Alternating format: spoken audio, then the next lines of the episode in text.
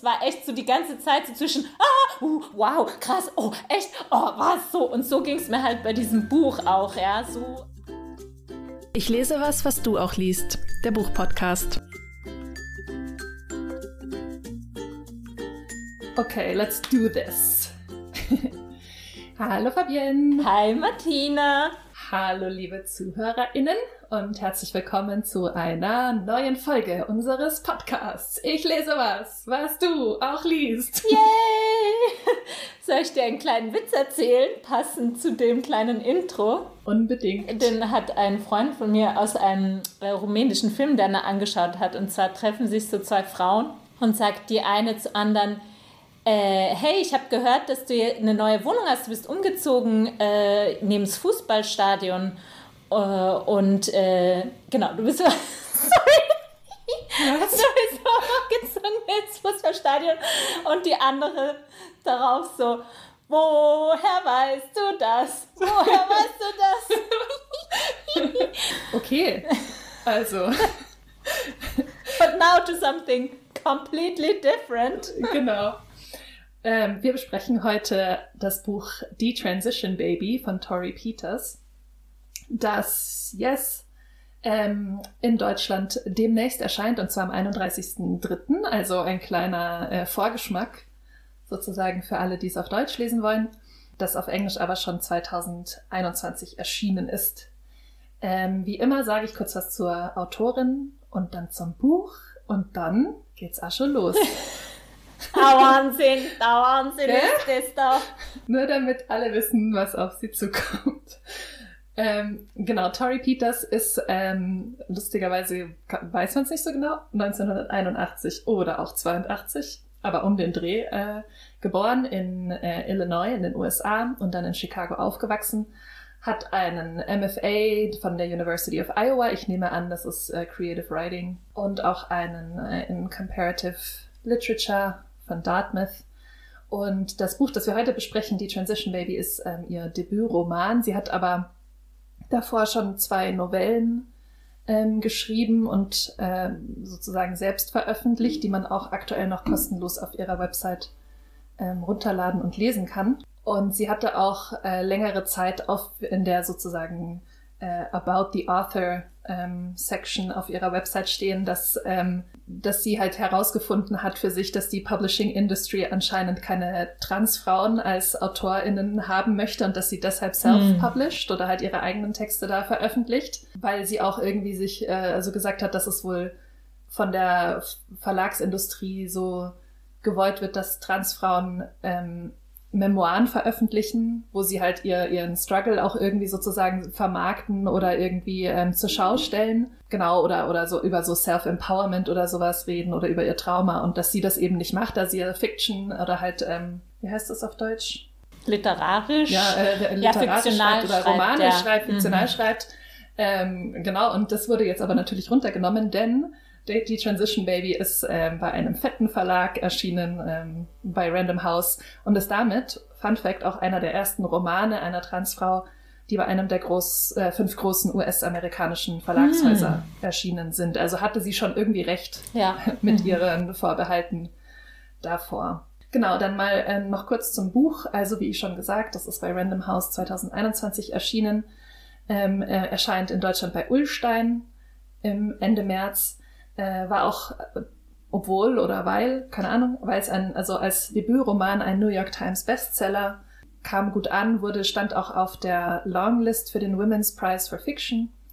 Und ähm, in einer Rezension wurde ähm, der Roman auch ein, als The First Great Trans Realist Novel hm. ähm, bezeichnet, was ich ganz passend finde. Also, dass wirklich so dieses realistische, also weil wir haben ja auch schon in, in unserem Podcast sozusagen Trans Geschichten oder Transromane besprochen, zum Beispiel äh, Freshwater ähm, von Aqua Emisi oder auch ähm, hier Maggie Nelson, aber das war ja kein so, sage ich mal, klassisch realistisch geschrieben, mm. waren keine so klassisch realistisch geschriebenen Romane, deshalb also es trifft schon, glaube ich, ganz gut zu. Mm. Und es waren auch beides autofiktionale Texte interessanterweise, genau, ne? Was, ja. ja. Mhm.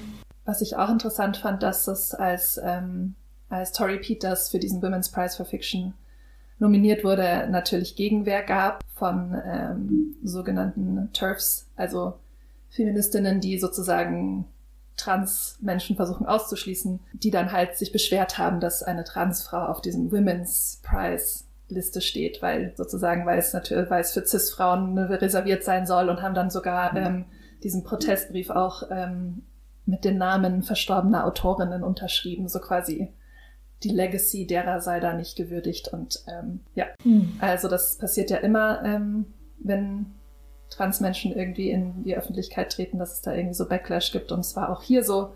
Allerdings hat der Women's Prize sich dazu also äh, schon geäußert und hat sich davon aber nicht abbringen lassen von, von der Nominierung. Hm. Ja, so viel erstmal dazu. Hast du noch was, Fabienne? Nee.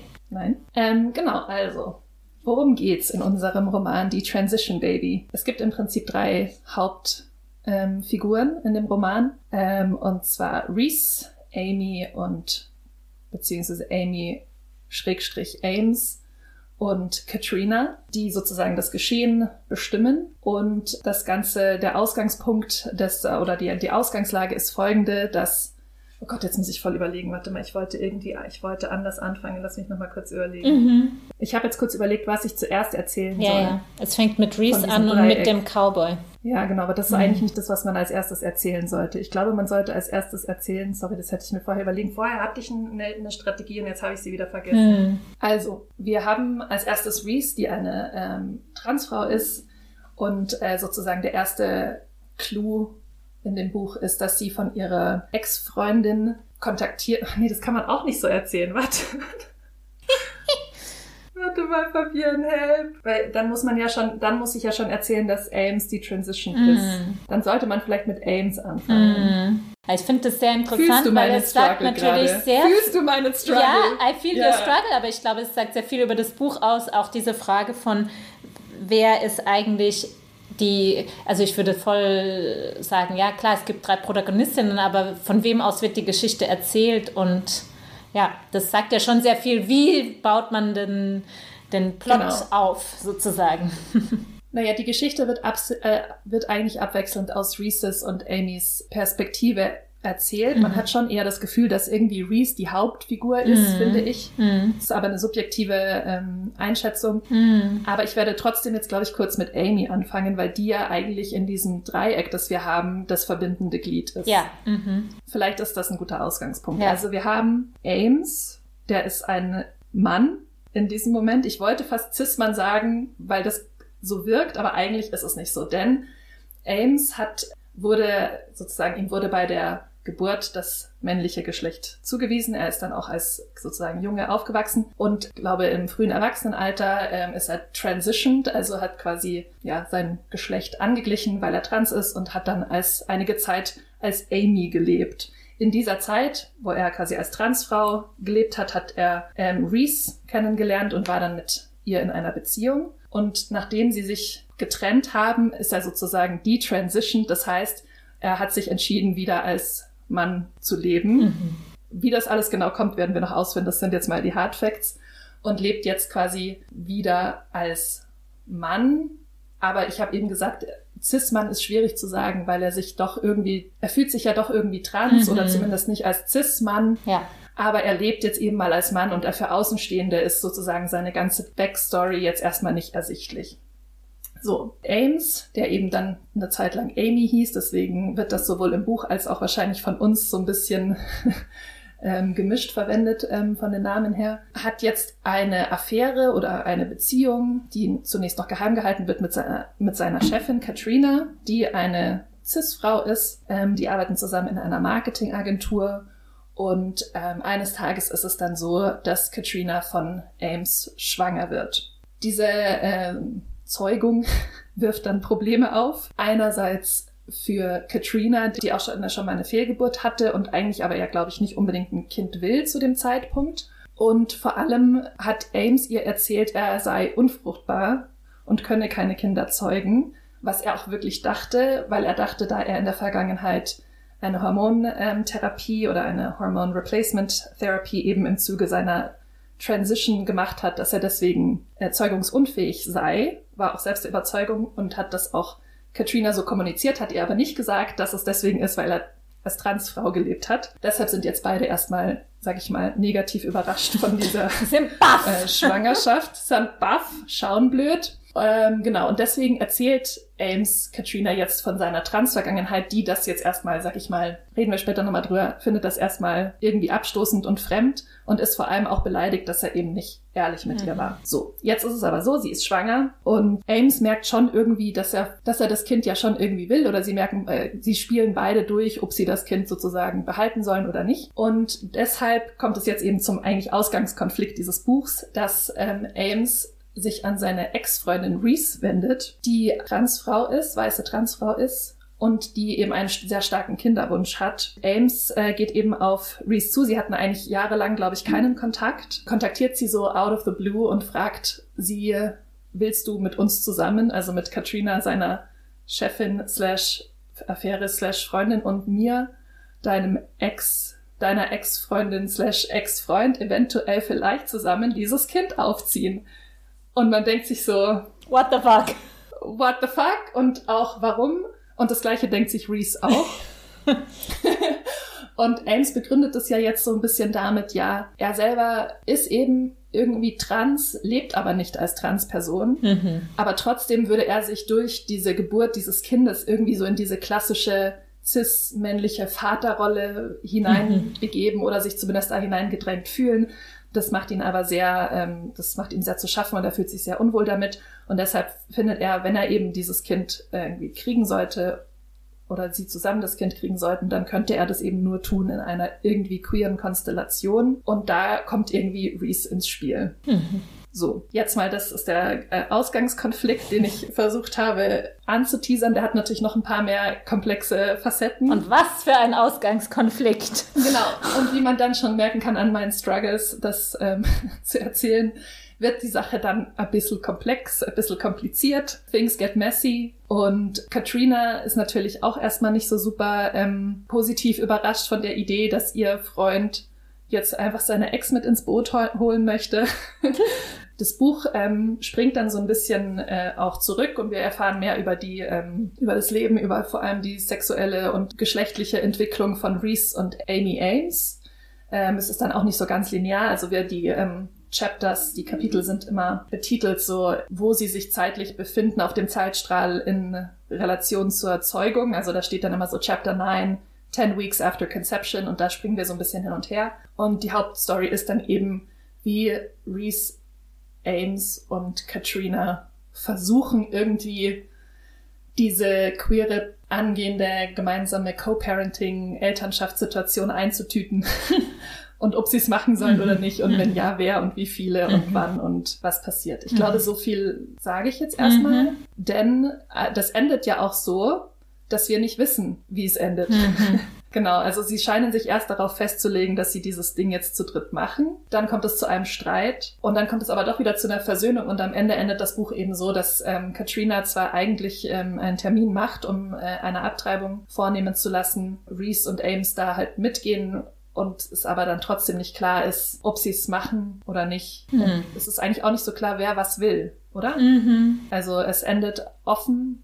und der Hauptfokus scheint auf dem Mess in Between zu sein. Mhm. Noch eine Sache würde ich vielleicht noch ergänzen. Zuerst zur Figur von Katrina, weil ich glaube, eine Ebene dessen, warum sie so äh, erstmal so ein Problem damit hat, mit äh, Ames' äh, Frage ist, dass sie selber eine chinesische Mutter hat also sie passt zwar als weiße Frau, aber ähm, sie hat eben eine ähm, chinesische Mutter und sie, da gibt es auch so am, am Anfang oder so in, im ersten Drittel rekurriert sie oder sie rekurriert eigentlich immer wieder darauf, so auf diesen Aspekt so von wegen, hey, ihr werdet jetzt nicht die asiatische Frau ernsthaft bitten, euer Baby auszutragen. Ja? Mhm. Äh, also sozusagen auch so eine Racial Politics, die in dieser Konstellation eine Rolle spielt, die aber dann auch in, immer wieder so thematisiert wird in Bezug auch auf die äh, Trans-Community und Frage von Mutterschaft, was das heißen kann, wird auch immer wieder explizit darauf zurückgekommen, dass äh, Ames und Amy, Amy, und Reese beide weiße Transfrauen sind. Mhm. Ja. Ich finde, um jetzt vielleicht so beim letzten anzufangen, es ist ja so dieses was auch, glaube ich, sehr schnell, wenn man was über das Buch liest, wird sehr schnell dieses, mh, mm, diese Passage erwähnt, die in der Fokalisierung von Reese ähm, erzählt wird. Und zwar beschreibt sie so das sogenannte Sex and the City Problem von CIS-Frauen, nämlich äh, man kann äh, analog zu den vier Frauen in Sex and the City hat man als Frau oder weiße CIS-Frau in den 30ern vier Optionen. Man kann Karriere machen. Soll ich es vorlesen? Ja, please. Ja, ja, super. Also the Sex and the City Problem is find a partner and be a Charlotte. Have a career and be a Samantha, have a baby and be a Miranda, or finally express oneself in art or writing and be a Carrie. Genau. Und das ist so ein bisschen, glaube ich, so, also so wird das so als Paradigma aufgemacht für so Frauenleben. Das ist aber auch schon sehr stark das, sage ich mal, so Milieu, das in diesem Roman inhärent ist. Also es ist ja ein sehr, zumindest von den CIS-Personen auch, da gibt es auch wieder so eine Szene, es ist ja so ein sehr bürgerlich-Yuppie-Milieu so. Mhm. Ähm, und Reese Punkt ist ja so ein bisschen, sie hat so gemerkt, dass Transfrauen in den 30ern gar nicht dazu kommen, überhaupt sozusagen zu diesem Sex and the City Problem oder dass sie so die erste Generation eigentlich von Frauen, Transfrauen ist, die überhaupt mal in die Nähe dessen kommen, sage ich mal so unter Anführungszeichen triviale Probleme zu haben, wie wie gestalte ich jetzt mein Leben und die nicht schon unweigerlich an ganz anderen krassen Sachen scheitern. Ja. Und am Ende, deswegen habe ich das jetzt so ein bisschen länger aufgemacht, wird das eben ähm, ich glaube, von Ames beschworen, ja, so. Ähm, und das ist dann so eine direkte Rede von Ames. Also man muss sich vorstellen, die sitzen da alle drei zusammen, äh, Ames, Katrina und Reese. Und Ames sagt eben, okay, let me ask again, Reese, do you remember how the whole idea of the Sex and the City problem for you is that no generation of trans women has solved the Sex and the City problem, and that every generation of cis women has to reinvent it? Yes. Well, what if this is our solution? Maybe this is so awkward and hard and without obvious precedent because we're trying to imagine our own solution to reinvent something for ourselves, whatever kind of. He pauses and looks down at his own feet, the boots and jeans he wears, whatever kind of women we are. Maybe, Katrina says. Reese hears this and indefinite to Katrina's tone, and she raises her head, eyes shining in the dark circles. Yeah, Reese agrees, maybe. They are together and miles from each other their thoughts turning to themselves, then turning to the baby, each in her own way contemplating how her tenuous rendition of womanhood has become dependent upon the existence of this little person who is not yet and yet may not be. Und das ist der letzte Satz. Ja. Das nochmal so, warum man nicht weiß, was da eigentlich am Ende passiert, weil man es einfach nicht weiß. Und ich finde es aber nochmal interessant, so dieses Exklusivität im Sinne von, man macht entweder dies, das oder jenes äh, was in diesem Sex in the City Problem ja aufgemacht wird, wird da eigentlich fast so ein bisschen, finde ich, aufgehoben. Ja, so. Und ich finde, das ist so diese, diese Bewegung dieses Buches, ja, so, dass es so äh, immer wieder so sehr, es ist jetzt schon so ein sehr allgemeiner Punkt, ja, aber dass es halt so mit so sehr klaren und vielleicht auch sehr oder äh, auch sehr stereotypen Vorstellungen von zum Beispiel Mutterschaft oder Weiblichkeit oder so spielt und die aufruft und dann aber auch immer wieder so ein bisschen unterläuft und in so eine Ambivalenz unterführt. Aber das ist jetzt vielleicht so ein bisschen blöd, als so ein Einstieg gleich so ein Bombs-Argument reinzumachen. So, das ist das, was in dem Buch passiert. Aber ja. Naja, aber ich finde eigentlich, also wir können ja jetzt damit anfangen, jetzt sind wir schon so knee deep into, into. Ähm, naja, aber eigentlich unterläuft es das ja nur deshalb, weil es diese queeren Personen gibt. Das ist für mich war so die, die Hauptaussage oder einer der Hauptaussagen des, Sagen des Buchs, was auch sich in diesem Sex and the City Problem wiederfindet. So klar sind auch cis hetero Leben unterschiedlich und jeder hat seine eigenen Struggles, aber sie definieren sich eigentlich immer in Relation zu einem Mhm. Skript. So, es gibt auch ein paar verschiedene Skripts. Es gibt eben das Charlotte-Skript Ja. und es gibt so, es gibt natürlich, du, es ist nicht alles gleich, aber es gibt schon eigentlich Punkte im Leben, die gemeinhin der Reihe nach abgestottert werden. So Ausbildung, keine Ahnung, Partner, Ehe, Kind, Beruf, zack, zack, zack. Und das ist sowas, was einem ja auch Orientierung gibt und was irgendwie natürlich auch für manche Leute dann nicht funktioniert und die dann sich aber trotzdem immer daran messen und wo auch irgendwie Schmerz oder Struggle davon ausgeht, dass man diesem Skript nicht folgt. Aber es gibt dieses Skript, was allen irgendwie so hilft, sozusagen zu messen, wo bin ich in meinem Leben, wie, wie ist mein, weißt du so, wie ist Ja. mein Lebensfortschritt Mhm. irgendwie. Das ist ja auch dann Teil dieses Stresses, den man auch so ein bisschen spürt als Leserin des Buchs, dass es dieses Skript eben nicht gibt für diese Art von Personen. Für jetzt äh, Für, Transfrauen. äh, für queere Personen, Transfrauen, aber auch queere Personen. Ich meine, irgendwann, wir reden da gleich noch drüber, wird ja Katrina da auch mit Mhm. rein ähm, impliziert. Ja. Und dass das genau natürlich eine Art von Freiheit ist, aber dass es das Sachen halt zumindest jetzt mal wertfrei gesehen super kompliziert machen. Mhm. Und ich finde, in dieser Komplexität oder Kompliziertheit wälzt sich dieses Buch, indem es es so ein bisschen für uns ausbuchstabiert. Mhm. Und was du jetzt gesagt hast, so dieses Ja, es ist auch immer irgendwie, es wird subversiert, aber ja nur durch die Queerness. Also sonst, sonst ja nicht. Ja, ich meine, das kommt ja auch ähm, relativ spät in dem Roman oder es kommt sehr relativ früh vor. Ich glaube, als Ames die Reese trifft und ihr so ein bisschen was über Katrina erzählt und dann sagt er ja sowas wie, ja, she has an ennui with heterosexuality oder so, ja. Und dann relativ gegen Ende des Buchs ähm, gibt es so eine Situation, wo Katrina Reese äh, zu so einer Essential Oil Party einlädt, was so die Tupperware Party 2020er Jahre ist Ja. für rich white women. Und da ähm, erzählt so die Katrina so head on ihren Freundinnen, wer die Reese ist und dass sie da jetzt äh, so zu dritt das versuchen mit dieser ähm, Elternschaft.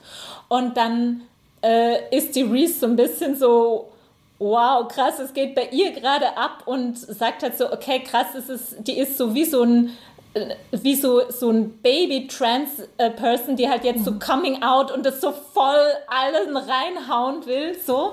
Ähm, und schon aber auch so diese Perspektive von, ja, dass so dieser Reiz des Queeren sie jetzt auch so irgendwie gefangen hat. Also dass es so von wegen so für sie selber in dieser Situation, ich sag mal so cool ist, gegenüber ihren äh, Burgi-Yuppie-Freundinnen zu sagen so, hey, wir machen hier sowas, sowas anders. ganz, ja, ja, so voll.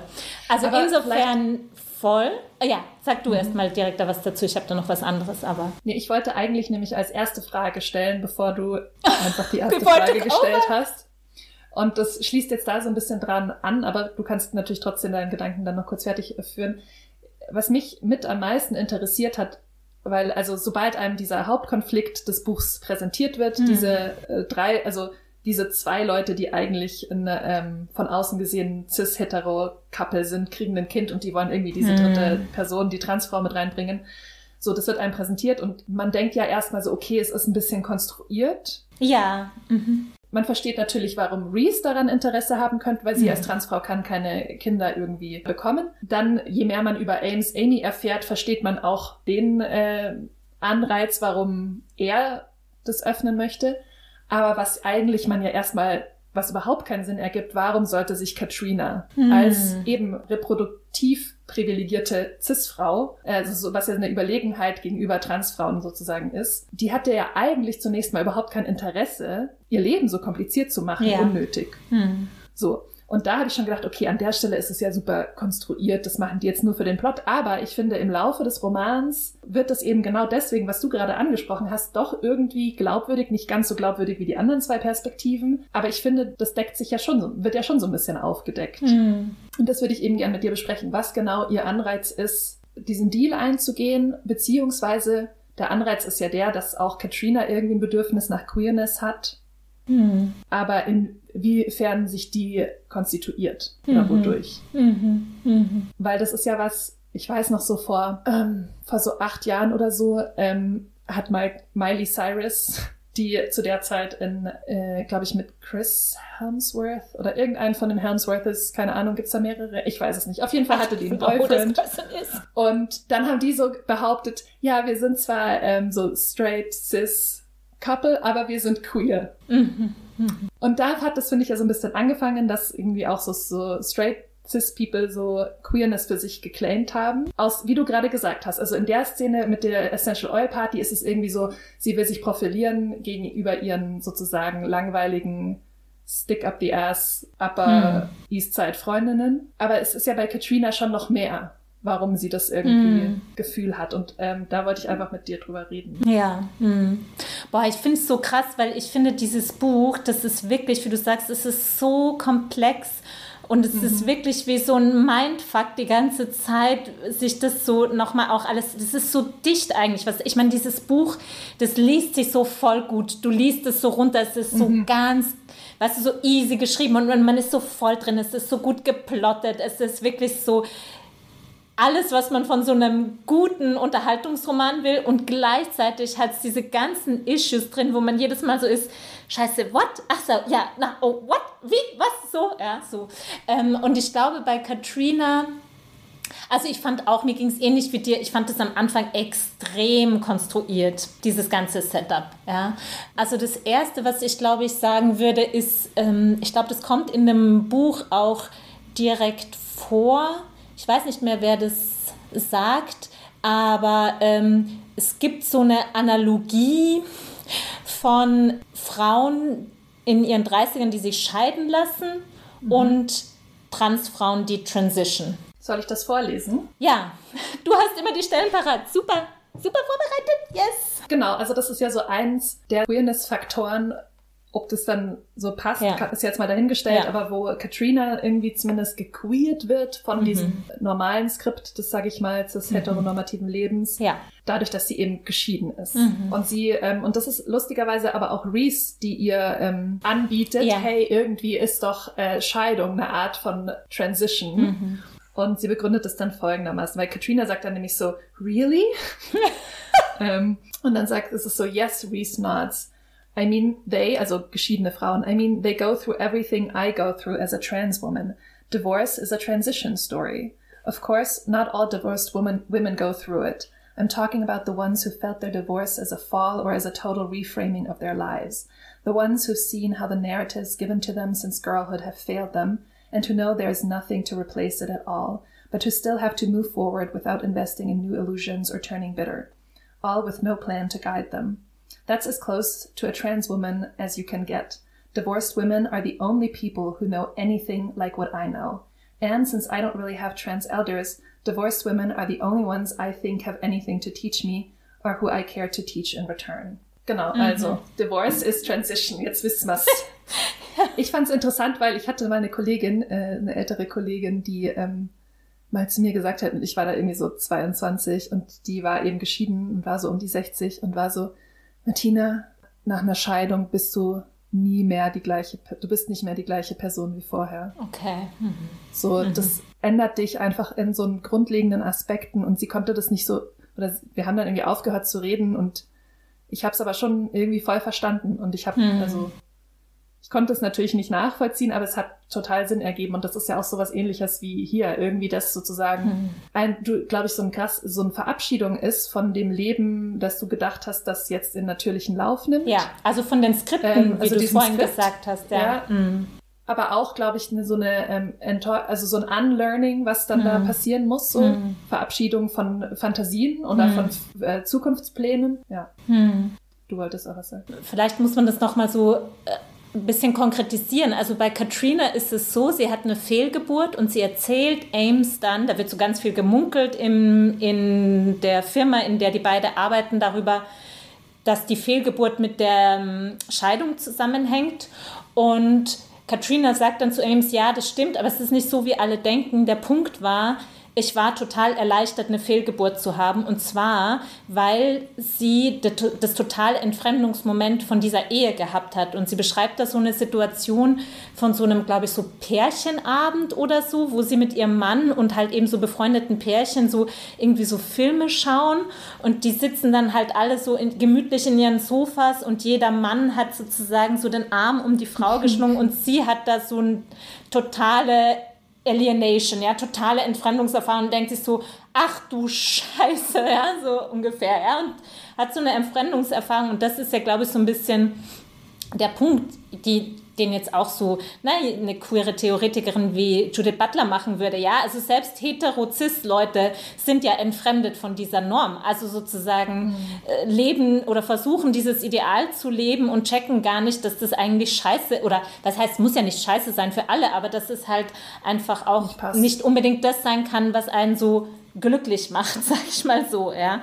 Und das ist so ein bisschen die, würde ich sagen, Backstory für Katrina, dass es da, oder was eben dann so mit diesem Ennui, mit dieser Langeweile der Heterosexualität beschrieben wird, dass es halt so diese Frage ist von, okay, wenn man sich von diesen Skripten wegbewegt, wie, wie dann leben, ja, und mhm. das ist natürlich noch so ein bisschen ein Stretch zu, man hat irgendwie so eine Familie mit äh, einer, zwei Transfrauen, so, also ich würde jetzt tatsächlich sogar Ames auch als Transfrau beschreiben, weil es ja auch interessant, es gibt ja von ihm mal diese Passage so von wegen, oder diese Unterscheidung von being trans versus doing trans. Und das hattest du auch am Anfang gesagt, er sieht sich selbst noch als trans, aber er macht es halt nicht mehr, was ich auch, also allein das, ja, da denke ich mir halt so, es es ist so ein Mindfuck, wenn man halt so Gender-Theorie oder sich mit dem beschäftigt hat, weil da ja ganz lange dieses ja Doing Gender ist so wichtig und so weiter und auf einmal eher so ja ja Doing Trans, I suck oder da habe ich halt keinen Bock drauf, aber ich I, I am trans, so wo man sich auch so denkt, hä, was, wo, wie, was, wie, ja. was, so wie ich das jetzt. Ich sag erstmal Katrina fertig und dann reden wir Ach über so, das ja, sorry. Äh, ich, ähm, genau. nee, genau. Und dass das halt so bei Katrina im Grunde diese Suche nach so, ja, alternativen Lebensmodellen. Und ich bin aber total mit dir einer Meinung. Das ist natürlich auch gerade irgendwie so ein bisschen in und so ein bisschen sexy. Mhm. Und der Moment, wo das ja auf einmal auch sehr schnell wieder sie Panik kriegt. Das ist ja also dieser zentrale Streit. Ich weiß nicht, ob wir auf den noch mal zu sprechen kommen, aber also wo es ja dann auch darum geht, okay, findest du das in der Theorie irgendwie ganz lustig und fancy und wie so ein Asset, aber in der Praxis dann vielleicht doch nicht so cool. Ja, ja und das ist ja auch schon, also ich finde, ich verstehe das irgendwie sozusagen, dass sie so das Bedürfnis hat, irgendwie, ja, diese Zwangsjacke, die ja auch so Heteronormativität mit sich bringt, irgendwie abzuwenden. Und das ist ja auch irgendwie so bezeichnend für dieses eben straight Leute, die irgendwie sagen, ich bin auch queer. So ist ja auch eine krasse Aneignung so. Hm. Also aus der privilegierten Perso äh, Position heraus dann zu sagen, ich bin jetzt auch queer, Leute, weil ich, äh, du, und so, so hm. none of the struggles and all of the benefits haben ja. zu wollen. Hm. Das ist ja auch was, was da immer kritisiert wird. Ich, hm. das löst ja das Buch auch nicht so wirklich auf, aber das hm. ist ja quasi die,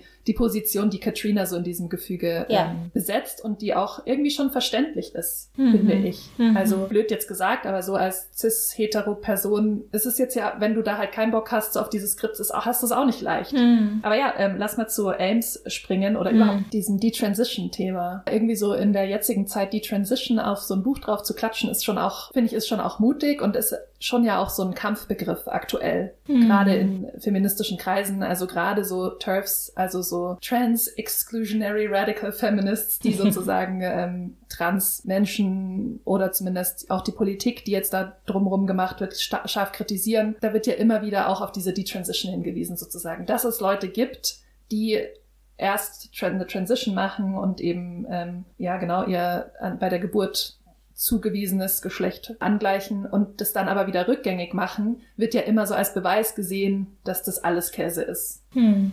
Dass hm. das alles so hier hin und zurück und ein bisschen Hormon, also, ne, dass ich paraphrasiere das jetzt, das soll ja angeblich dann bedeuten, dass das alles ein großer Fehler war, dass das nicht real ist und dass es auch hm. eine große Gefahr ist, gerade für Jugendliche oder Kinder, die schon in frühem Alter ja, ähm, ja. transitionieren könnten. Die Tatsache, dass dann drei von denen wieder detransitionieren, äh, sozusagen sei ja der mhm. Beweis, dass das total mhm. gefährlich ist und dass man Kinder schützen mhm. müsse.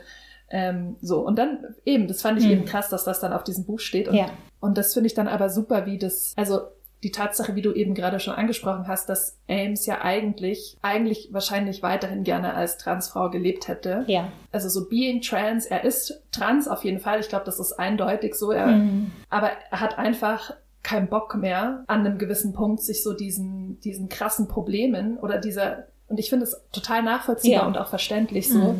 dass du einfach sagst, okay, ja, ich kann jetzt so leben, wie ich mich fühle und dann wird mein Leben unendlich komplizierter Mhm. und auch gefährlicher, also auch einfach der Gewalt und psychischen und körperlichen Gewalt der Trans, die Transperson, der Transperson ausgesetzt sind. Oder ich kann halt sozusagen vermeintlich als Cis-Mann leben, fühle mich dann so anders, habe dann sozusagen den Schmerz da, Mhm. aber ich bin immerhin irgendwie sicher und mein Leben ist nicht jeden einzelnen Tag so ein krasser Struggle. Das fand ich, äh, konnte man super gut nachvollziehen Ja. in dem Buch und glaube ich bringt auch so eine wichtige Facette rein in diese Detransition-Diskussion. Ja. Mhm. Das stimmt natürlich schon. Also auch für Leute, die sozusagen für Trans Rights sind, sind so Detransitions zumindest mal was, was man irgendwie diskursiv verteidigen muss. Mhm. Und ich finde, da bringt es eine gute, ist eine gute, einen guten Aspekt mit rein. Ja, und gleichzeitig, es gibt ja auch dieses Beispiel relativ am Anfang einer anderen detransitioned Transfrau, die ja innerhalb der Community selbst so ein bisschen wie so, also man schämt sich fast so ein bisschen für die oder bemitleidet die oder die ist halt so ein bisschen so, ugh, ja, so und eigentlich so kein positives Bild. Das deutet das Buch da zumindest an, ja, das ist auch innerhalb der Trans-Community jetzt auch nicht eine einfache Position ist, ja. Also ich sehe es voll wie du, das Buch bringt da so eine Komplexität und so eine psychologische Nachvollziehbarkeit rein. Also ich finde, man ist voll bei Ames oder man versteht es dann am Ende des Buches total, warum diese Entscheidung getroffen wurde. Und gleichzeitig finde ich, und da komme ich so ein bisschen zurück zu dem, was du am Anfang gesagt hast, ich finde, da wird ja schon auch das aufgeworfen, es gibt auch für sozusagen die queere oder die Trans-Community Scripts. Ja? Und diese Scripts ja. sind aber natürlich auch auf eine Art mittlerweile normativ. Die sind natürlich normativ, weil sie sehr stark äh, an sozusagen die Psychologie und die Pathologisierung gebunden sind. Ja? Also lange Zeit mussten ja Transpersonen um, äh, also um die Möglichkeit zu haben, überhaupt zu transition, mussten sie gewisse Erzählungen über sich selbst bedienen. Und da gibt Du es ja musst auch. das immer noch. Du musst das immer noch. Das ist, glaube ich, und das ist ja auch, was du am, ganz am Anfang gesagt hast über Tori Pete, das so von wegen, der Buchmarkt, der will eine Geschichte über Transpersonen hören, ja, und das ist so äh, mein, mein, mein dorniger Weg zum Frausein, so ungefähr. Ich verkürze es jetzt Ja. sehr stark, ja, so, aber die, die wollen nicht hören, irgendwie mein so ein bisschen weirder, ich weiß eigentlich gar nicht so genau, was ich da mache, komischer Weg zum Frausein und dann vielleicht doch auch wieder zurück so. Also es ist so eine sehr lineare Struktur, sehr teleologisch, also immer auf dieses Ziel ausgerichtet, ja, so. Und das sind einerseits eben so ähm, Narrative oder eben Skripts, die, die zirkulieren, die auch eine Wirkmacht haben, ja, und dagegen stellt sich ja, ähm, oder dieses Detransition läuft halt quer dazu, ja. Ich musste sehr viel auch natürlich an die Argonauts denken, ja, weil es schon so ein paar Parallelen gibt und da sagt ja die Figur Harry, die Harry-Figur, die ja die Transfigur da ist, sagt ja sowas von sich so, ich gehe nicht irgend, ich transi transitioniere nicht irgendwo hin, sozusagen. Also es gibt da keinen Zielpunkt, ja, und eben diese Absage an dieses Zielgerichtete, ja, so. Das Letzte, was ich dazu sagen wollte, also ich glaube, diese Figur von Ames, die ist halt so ambivalent, weil die wird ja auch, es wird ja ihr Weg so beschrieben und es wird so sehr stark auch so beschrieben, dass sie so sehr dissoziativ ist. Also dass sie gerade am, äh, am Anfang eben, zum Beispiel wenn sie Sex hat, da noch als junger Mann so, also bevor der Transition, dass sie da so ganz stark sich so äh, in eine Fantasiewelt flüchtet, um überhaupt Sex haben zu können. Ja? Und dass es eben so diese äh, Dissoziation gibt von der eigenen körperlichen Erfahrung, um überhaupt Sex haben zu können. Und dann denkt man sich natürlich, das Narrativ sozusagen der Transition wäre ja, und dann ist sie endlich transitioned und dann hat sie endlich den besten Sex ihres Lebens und ist so völlig angekommen und so weiter und so fort. Und interessanterweise, also es wird dann schon so markiert, okay, sie merkt dann schon so einen Unterschied, äh, wenn sie transitioned ist, aber es ist nicht so, dass sie in der Beziehung zu Reese, die ja so ihre ganz wichtige Beziehung ist, die wollen auch eine Familie gründen und so weiter. Und da wird aber eben ganz genau beschrieben, dass sie nicht aus dieser Dissoziation rauskommt. Kannst, ich erinnere das nicht mehr so ganz genau, aber es gibt schon so dieses Moment, wo, wo eben auch so dieses, ich sag mal, Versprechen, ja, so dann endlich im irgendwie aus dieser Dissoziation rauszukommen und nur in diesem Erleben zu sein. Ja, das kann sie ja eigentlich nur einmal wird es geschildert, als sie da irgendwelche Drogen nimmt, ja, so. Und dass das da eben auch so gezeigt wird, ja, das ist halt ja, menschliche Erfahrungen sind halt komplex und die passen halt nicht in so ein Schema von hier fangen, also weißt du, so da habe ich angefangen, hier habe ich aufgehört und jetzt habe ich alle meine Struggles überkommen und so weiter. Ich fand auch ganz spannend, also die, der D-Transition von, von Amy zu Ames wird ja so ein relativ dezidierter Auslöser zugewiesen. Mhm. Und die, das erzähle ich jetzt gleich, was da passiert. Und wir als Leserinnen erfahren auch, was da passiert. Aber ähm, ich finde, uns wird trotzdem nicht ganz erklärt, so auf der, so weiß ich nicht, emotionalen Ebene, warum dann jetzt die Detransition, ja, irgendwie, also man, man schließt, man erschließt sich das so, aber warum für Ames, es wird nicht sozusagen ausbuchstabiert, warum Ames jetzt sagt, okay, aufgrund dessen, was jetzt hier heute passiert ist, detransitioniere ich wieder, oder? Mhm. Also das bleibt schon so ein bisschen offen. Und zwar ist der ausschlaggebende Vorfall der, dass äh, Reese Ames, äh, Amy betrügt, fährt dann dahin und sieht eben Reese mit ihrem sozusagen mit ihrer Affäre irgendwie die gerade aus einem Auto aussteigen und dann kommt es zu einem, also zu einer körperlichen Auseinandersetzung und dieser Typ schlägt Amy. Also schubst und schlägt sie und, und bricht ihr die Nase. die Nase. Genau, und ähm, sie liegt dann da irgendwie so auf dem Boden. Ähm, es ist wohl auch ihr Kleid aufgerissen und ihre Genitalien sind auch irgendwie so teilweise sichtbar. Es sind unglaublich viele Leute, die da zuschauen und ihr aber nicht helfen. Ähm, und sie blutet natürlich im Gesicht und hat Nasenschmerzen und so. Äh, schlussendlich hilft ihr dann jemand und sie geht ins Krankenhaus. Und das aufgrund dieses Vorfalls äh, entscheidet sie dann nicht mehr als Transfrau weiterleben zu wollen. Und ich fand es ganz interessant, weil eigentlich also physische Gewalt gegen Trans Personen und vor allem Transfrauen ist ja extrem viel höher als gegen andere Menschen und äh, Übergriffe und so. Aber jetzt in diesem speziellen Fall wurde sie ja nicht angegriffen, weil sie Transfrau ist, sondern es war quasi so eine, so eine, ja, so eine Eifersuchtsgeschichte. Wenn sie jetzt als Mann dahin gegangen wäre, hätte sie genauso einen übergestrichen bekommen, so quasi, weißt du, ich meine. Mhm. Also das ist ja eigentlich das Klischee, dass zwei Männer miteinander raufen, weil, hey, du hast meine Frau genommen. Mhm. So, weißt du, wie ich meine? Mhm. Und das jetzt als, warum das jetzt genau der ausschlaggebende Punkt für Ames war, dass er sagt, nee, ich möchte jetzt wieder als Mann leben. Weißt du, wie ich meine? Ja, ich, ich finde, weiß da gibt so eine ganz kleine logische, äh, ja, ja. logische nee, ja, ja. Glitch irgendwie. Nee, ich weiß voll, was du meinst. Das ist für mich auch so ein Beispiel dafür, wie gut dieses Buch geplottet ist weil man kann eigentlich sagen, wenn ihr das noch lest, alles, was in diesem Buch vorkommt, fast jedes Detail oder jedes Ding, das erzählt wird, hat nachher eine Bedeutung. Also es ist wirklich so das Tschechowsche, mhm. so wenn du mir eine Pistole am Anfang im Akt 1 zeigst, dann muss die in Akt 3 losgehen und genau so ist es. Ja. Weil das Interessante ist, als Katrina dann Ames fragt, so, also eben noch am Anfang, warum bist du detransitioned, sagt mhm. Ames, ja, so eine Reihe von Gründen und unter anderem wurde ich halt zusammengeschlagen, an einem Tag zusammengeschlagen und niemand hat mir geholfen. Ja. Genau, und das würde ja eigentlich auf einen ganz anderen Vorfall schließen genau. lassen als genau. auf den. Ja, genau. Und zu sagen, man wartet ja, finde ich, schon so ein bisschen drauf, natürlich, dass diese Szene erzählt wird, weil es ja so signifikant gesetzt wird. Und dann finde ich aber in dieser Situation war meine Interpretation sehr stark, was so schlimm ist für äh, Ames, ist, dass die Aggression geht von ihr aus. Also es gibt mhm. da diesen Moment, wo sie den Stanley sieht und wo sie so, ähm, ich müsste noch mal die Szene raussuchen, aber wo sie wirklich wie, genau, also sie empfindet es auch wie so ein Dude halt auf ihn zugeht und so von wegen, willst du dich prügeln oder no. was? Ja, genau so. Ja, wohingegen die Reese immer so ist, so weg, weg, weg hier, ja, mhm. so. Ames oder Amy in der Situation so sich eben als Mann sozusagen verhält. Und ich meine, ne, es ist ja dann auch so die Assoziation von der Nase mit dem Penis, das kommt ja schon davor, weil Ames sich ihre Nase hat operieren lassen oder Amy. Und da sagt Reese schon in einem davor so von wegen, es ist fast schon ein bisschen lächerlich, wie sehr ihre Fixierung auf die Nase eigentlich so auf so den Penis ist, ja. Und dann wird ihr halt die Nase gebrochen, was natürlich, wenn man das so interpretieren will, ist es eine Kastration, ja, so. Aber das heißt, es ist sozusagen mm. eingeschrieben in Männlichkeit, ja, und ich glaube, ja, ja.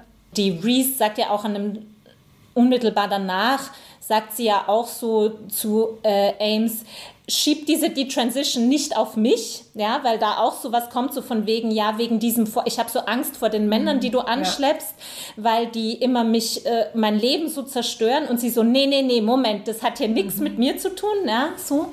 Genau, und ich glaube sozusagen im tiefsten Herzen unter Anführungszeichen geht es halt so vielleicht darum, also es gibt ja noch eine andere, so ein anderes Moment, wo diese Hundemetapher äh, von Ames so aufgerufen wird, als, sie, als er mit so einem Freund Baseball spielen geht mhm. und dann sagt so, früher war mein Körper so wie so ein Hund, der immer so treu und zuverlässig neben mir Guter war. Guter Hund, good dog. Ja, genau. Ja. Und auf einmal ist das so eine Blockade, ja. So, und ich glaube, ich habe das für mich halt so in dem Kontext dessen gestellt, so von wegen, dass vielleicht so eine Unmittelbarkeit im körperlichen Erleben für Ames nicht möglich ist. Und ich würde das jetzt, also natürlich hat es mit Geschlechtlichkeit zu tun, aber ich würde es jetzt gar nicht so von wegen sagen, und das ist ja vielleicht aber auch so dieses, was so gegen äh, Transmenschen so ähm, ins Feld geführt werden kann. Ja? So, aber ich würde das sagen, so, für mich fällt es unter dieses so eine eine Dissoziation in Bezug auf die eigene Körperlichkeit, die ja durch Traumatisierung auch irgendwie bedingt ist.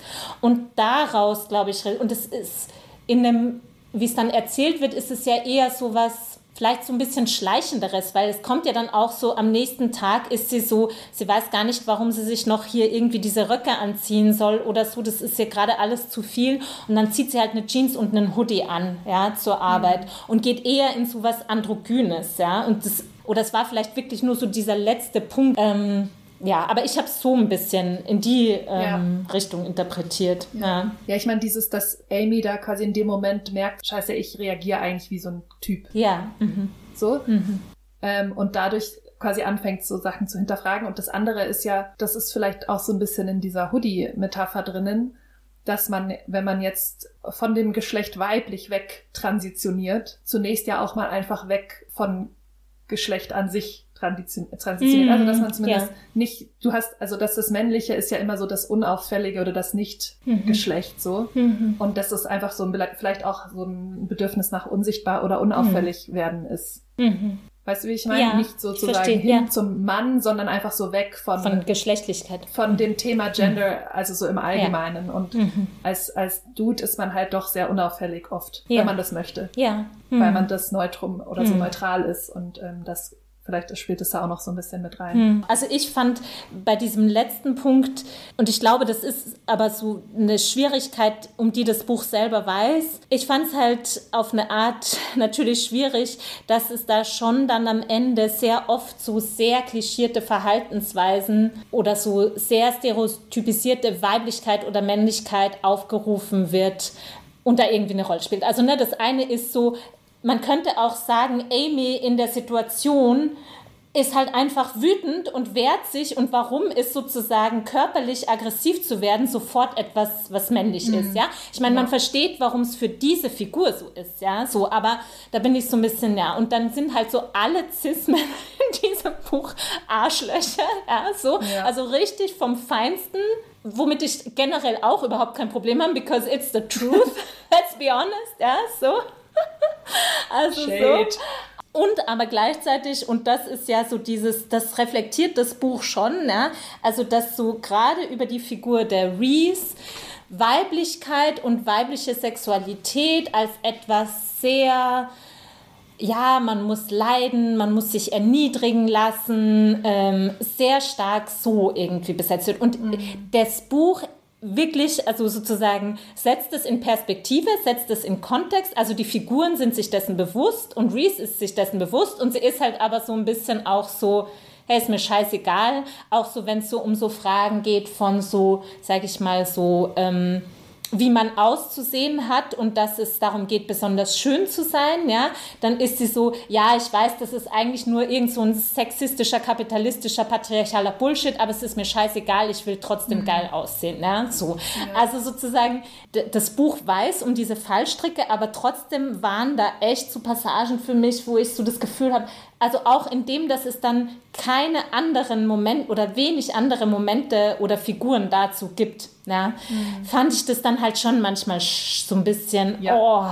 Ja, aber nicht nur ist irgendwie sind Weiblichkeit und Männlichkeit übertrieben, überspitzt, ja. klischiert, hm. sondern auch trans sein. Also weißt hm. du, auch die Transfrauen sind hm alle hyperfeminin. Ja, und ja. dann wird auch so gesagt, hey, mhm. wenn du einen, äh, ich weiß nicht mehr genau, aber einmal geht's ganz kurz um Transmänner, dann heißt so, ja, die sind die einzigen, die halt so super masculine sind und mhm. so super burly und so. Und dann auch so diese Interaktionen zwischen den äh, Transfrauen, also gerade so in dem Freundeskreis von Breeze, dieses sozusagen sich immer gegenseitig so zu readen ja. und so super mhm. bitchy gegeneinander mhm. zu sein und irgendwie gleichzeitig so befreundet, aber auch befeindet, also sind ja so Frenemies, irgendwie yeah. so, mm.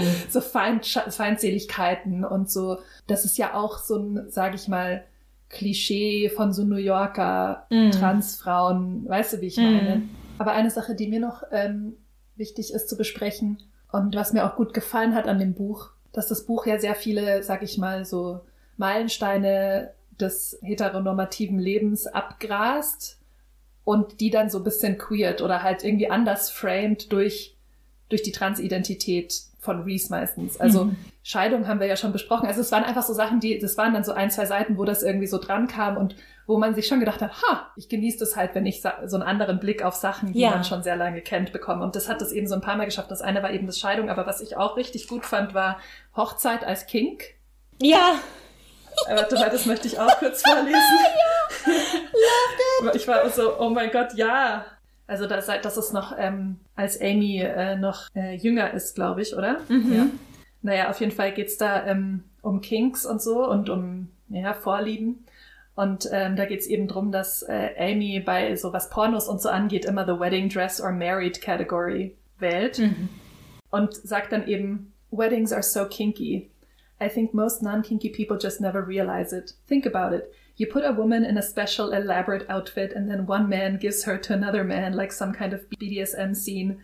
And then they put like a symbolic collar on the woman's finger, and then the man lifts her dress to show everyone there, maybe hundreds of people, her garter and lingerie. Then he picks her up and takes her away to fuck her while everyone else knows it's happening. It's so dirty. It's like the kinkiest thing I could ever imagine, and it actually happens all the time. Und das fand ich schon, fand ich gut. Also ist ja, schon krass. Voll. Also weißt du, ich meine, so dieses, ja. man geht zu so einer Hochzeit und ist so, ja, das Normalste der Welt, aber dass das eigentlich total abgefahrener, kranker Scheiß ist, wenn man es nicht schon so mhm. habitualisiert kennen würde, weißt du, ich meine? Mhm. So dieses Spektakel. Ja. Und das dann mhm. eben so als Kink umzudeuten, fand ich super witzig. Ja. Und was ich auch, äh, nicht witzig, aber auch äh, sehr interessant fand, war die Passage mit den Beerdigungen. Mhm.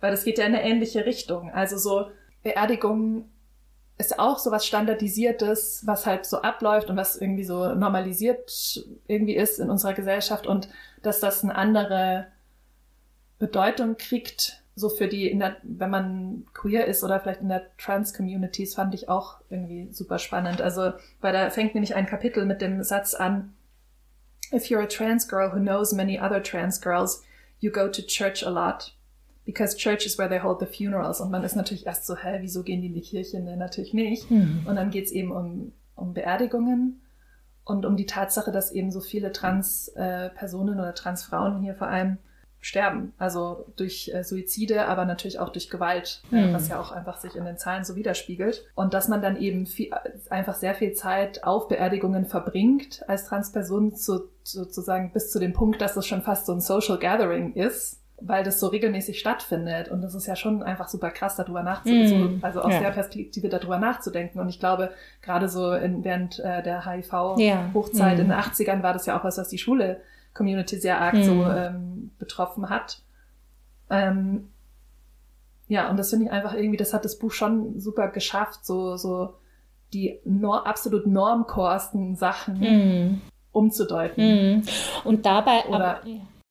Ja, und dabei, also jetzt in dem Beispiel von den Begräbnissen halt so en passant irgendwie auch eigentlich so eine ganz riesige gesellschaftliche Dimension aufzumachen. Ja, und das fand ich halt an dem Buch auch so toll und ich habe jetzt in letzter Zeit, ich habe noch so eine andere äh, US-amerikanische queere Autorin für mich entdeckt, nämlich Carmen Maria Machado und ich finde, mhm. das Tolle an diesen Büchern ist so, die sind auf eine Art so gut und so leicht geschrieben, ja, so, also es kommt so ganz easy daher und rufen aber sozusagen einen ganz riesigen gesellschaftlichen Kontext auf. Aber es ist dann nicht so dieses, was man, finde ich, in deutschsprachiger Literatur oft hat, so dieses Essay getarnt als Roman, ja, sondern ja, ja. es ist halt immer motiviert in dem Plot oder in den Figuren und ebenso wie das mit dem äh, mit diesem Wedding is King, ja, das ist ein Absatz. Ja. Und dann geht es schon wieder um ganz was anderes, ja, ja. Das sind nicht fünf Seiten darüber, also die Institution der Ehe, lalalala, sondern das ist halt einfach so zack, zack und schon geht's weiter. Und es ist so glaubwürdig auch in der Figur verankert, ja, so. Und das ist halt, das fand ich da auch wieder so beeindruckend, wie viel man da eigentlich lernt, unter Anführungszeichen, oder mitkriegt oder was da für gesellschaftliche Kontexte aufgerufen werden. Auch so dieses am Schluss den Zusammenhang zwischen Transgender und HIV in den 80er mhm. Jahren und so weiter. Das wird also das ist alles Teil der, der Story und des Plots und es hat voll Sinn, warum das genau dann da hinkommt. Und trotzdem kriegt man halt voll viel mit, voll. hat man so gesellschaftlich, so ein gesellschaftlich, gesellschaftskritisches mhm. Panorama auch. Ja, was nochmal, um nochmal kurz meinen Gedanken äh, dann noch zu Ende zu führen. Entschuldige, also, was sorry. ich eben so cool fand. Nee, gar nicht schlimm. Nee, das sehe ich genauso wie du, deswegen sage ich da jetzt einfach nichts mehr dazu, weil ich würde es einfach nochmal wiederholen. Mhm. nee, ich fand es eben cool, dass man eben so diese ähm, super normalen Lebensevents in dem Buch alle abgrast. Mhm. Ja, also es kommt alles vor. Es kommt, wie schon gesagt, Scheidung vor. Es kommt Hochzeit vor es kommt Tod vor, es kommt Elternschaft, Kindeswunsch mhm. vor und alles wird gequeert irgendwie sozusagen. Mhm. Alles wird von diesem Normalen so umgedreht und es wird halt einfach von aus einer anderen Perspektive gesehen. Und dann ist es ja auch super interessant, dass das dann am Ende, als eben Reese denkt, dass Katrina das Kind abtreiben möchte, sich für sie sehr stark als sozusagen, also sie spürt auch den Verlust dieses Kindes mhm. und sie trauert auch um dieses hypothetische Kind, was mhm. äh, sie ja mal ähm, äh, bekommen hätte, beziehungsweise was wovon sie ein Elternteil gewesen wäre. Und sie framed es als Miscarriage. Mhm, stimmt, äh, also ja. sozusagen mhm. als, ähm, ja. Mhm. wie heißt es denn auf Deutsch? Fehlgeburt. Fehlgeburt. Ja. Mhm. Obwohl sie natürlich nicht schwanger ist und mhm. obwohl es auch keine Fehlgeburt ist, weil das Kind mhm. wird ja nicht geboren. Und auch da äh, wird quasi die Fehlgeburt ge gequeert aus, aus dieser Perspektive. Und das fand ich irgendwie schon sehr gut gemacht. dass es so in der Vollumfänglichkeit fand ich das auch super konsequent, wie es erzählt wurde.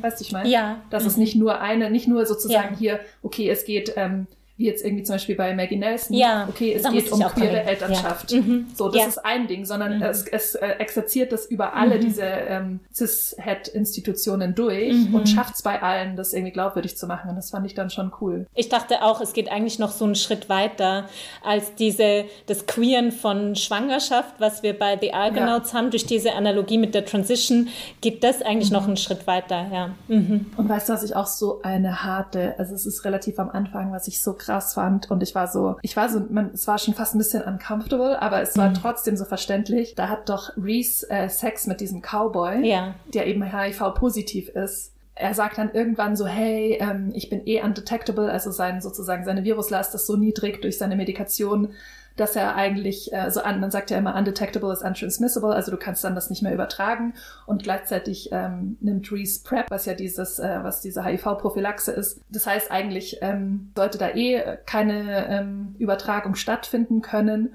und Reese reflektiert dann so, dass sie das irgendwie auf eine Art total geil findet, diese kleine Gefahr, dass sie sich mit HIV anstecken könnte, weil sie da das erste Mal diesen, weiß ich nicht, was ist das denn, Angst oder Thrill spürt, den Cis-Frauen spüren sozusagen, uh, ich könnte schwanger werden, mhm. trotz Verhütung. Mhm. Und so fängt das dadurch, Buch an, ja. so fängt das Buch an. Sagen. Und ich war Mit so ein bisschen Analogisierung so. Ja. HIV-Infektion und Schwangerschaft. Ja, und man ist und so, war wow. So, man ist wirklich so, oh Gott, das ist so uncomfortable, aber irgendwie ist es trotzdem, so wie das eben einem dargelegt wird, dann denkt man so, was stimmt, ich verstehe es irgendwie. Auf eine weirde Art. Ja, ja. Und das, also, und, fand ich krass. Ja, und das ist halt das abgefahren. Und das ist, finde ich, wo dieses Buch einfach so sau gut ist, weil da überkreuzen sich ja auch dieses, es wird ja auch später aufgerufen in diesem Buch, ja, so dieses queere Temporalitäten und so ein bisschen dieses mhm. gegen das Heteronormative, das immer auf diese Genealogie und das Weitergeben und das Kinderkriegen gibt es ja so diese queere mhm. Temporalität, die eben nicht daran orientiert ist und die aber auch so ein bisschen ist, ja, no future so ein bisschen, ja. Mhm. Und da überkreuzt sich es ja total, ja, weil es ja genau dieses reproduktive äh, Heteronorm oder Heteroding querschaltet mit dem Inbegriff von so einer, weißt du, dass das halt Menschen immer, also sozusagen in den 80er Jahren ganz viele Menschen daran gestorben sind und so weiter. Und das ist halt wirklich so gut und dabei ist es einfach nur, das wird da gar nicht gesagt, das ist einfach nur alles so eine Szene oder so dieses erste Kapitel, es wird einfach alles nur erzählt und man ist nur in der Handlung drin. Da gibt es sozusagen ja. keine Metaebene, wo einem das die ganze Zeit reingefüttert wird, was da jetzt passiert, sondern man ist nur auf der Handlungsebene, aber im Laufe des Buches geht es halt so bling, bling, bling, bling, bling, bling, bling, mhm. dass einem halt so laute Querverbindungen äh, aufgemacht werden. Ja, ja. Sowieso auch interessant, dass du sagst, man ist nur auf der Handlungsebene, weil ich habe das auch beim Lesen irgendwann mal reflektiert, dass irgendwie so das, das Buch so einen, das hat auch was mit diesem Realismus zu tun, es hat eigentlich so einen unsichtbaren Stil. Ja. Also mhm. Sprache mhm. ist einem, ich finde, manchmal ist es so ein bisschen snappy. Mhm. Das äh, habe ich dann aber eher unter so Figuren, also so fast schon so ähm, indirekter Figurenrede oder ja. so mhm. ähm, verbucht. Und halt das Vokabular, ich finde schon, dass es zum Teil, also wenn man Engl jetzt nicht so viel Englisch liest, ich finde schon, dass es irgendwie auf eine weirde Art schon kompliziertes, komplexes Vokabular zum Teil hat, aber sonst fällt einem ja der Stil nicht auf. Es ist eigentlich sozusagen transparent oder unsichtbar und man ist nur irgendwie, man ist total bei den Figuren mhm. und man ist total in dieser Handlung drin. Ähm, fand ich total interessant, weil sowas habe ich schon länger nicht mehr gelesen, wo ich so reibungslos reingleite ja. in mhm. das Geschriebene. Es ist schon fast eigentlich, als würde man eine Serie schauen. Deshalb hat mich das auch nicht überrascht, dass irgendwie, ich glaube, es wird überlegt, dass man da eine Serie draus macht. Und das oh mein Gott, I'm living for it, wenn das eine Serie wird. Aber ich glaube, wir können ja vielleicht unsere abschließenden Be ähm, Bemerkungen in unsere Bewertung jetzt einfach ja. mit rein verpacken. Was ja. meinst? Bist du bereit? Ja, I'm ready. Okay, go. Ähm, ach so, oder sollen wir zuerst noch sagen, what we gonna read the next time? Klar, do it. Und zwar haben wir das nächste Mal wieder einen Gast dabei. Yay, nach langer uh, Zeit. Flori. Und wir werden uns ein Buch äh, von Zizi Dangaremga vornehmen und zwar aufbrechen. Ah, okay, aber was ähm, sagst du zu diesem Freundchen, die Transition Baby? Von Meine Güte, also es ist wirklich, ich. Ich war nervös, ich wusste nicht, was du sagen wirst, okay? Äh, ah, ah. Also living for it ist gar kein Ausdruck. Ich habe das wirklich, ich habe ja äh, so äh, fünf Stunden Zugfahrt gehabt und ich habe das runtergetrunken yes, wie nur was.